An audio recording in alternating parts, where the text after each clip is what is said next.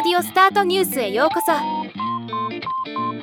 この番組はロボットスタートによる音声広告やポッドキャストなど音声業界の最新情報をお伝えする番組です。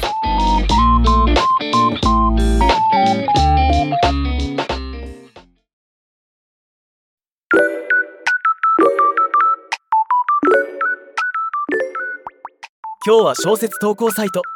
小説家になろうにて開催している小説コンテスト。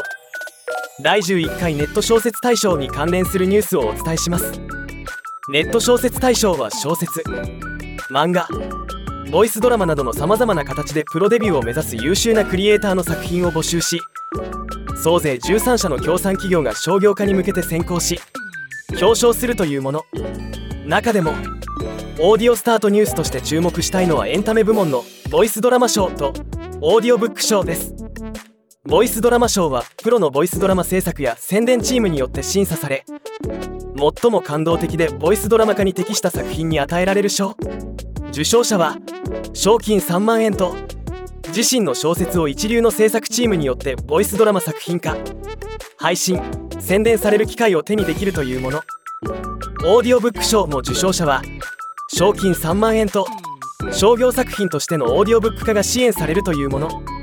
募集期間は2023年5月1日から2023年7月31日まで。結果発表は2023年12月下旬となっています。ボイスドラマ化。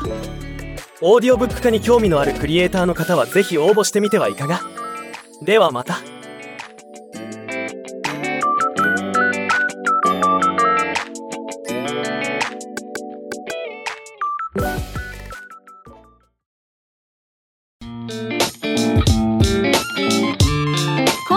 ニュースは以上です。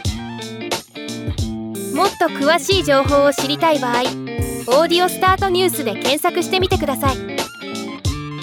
ではまたお会いしましょう。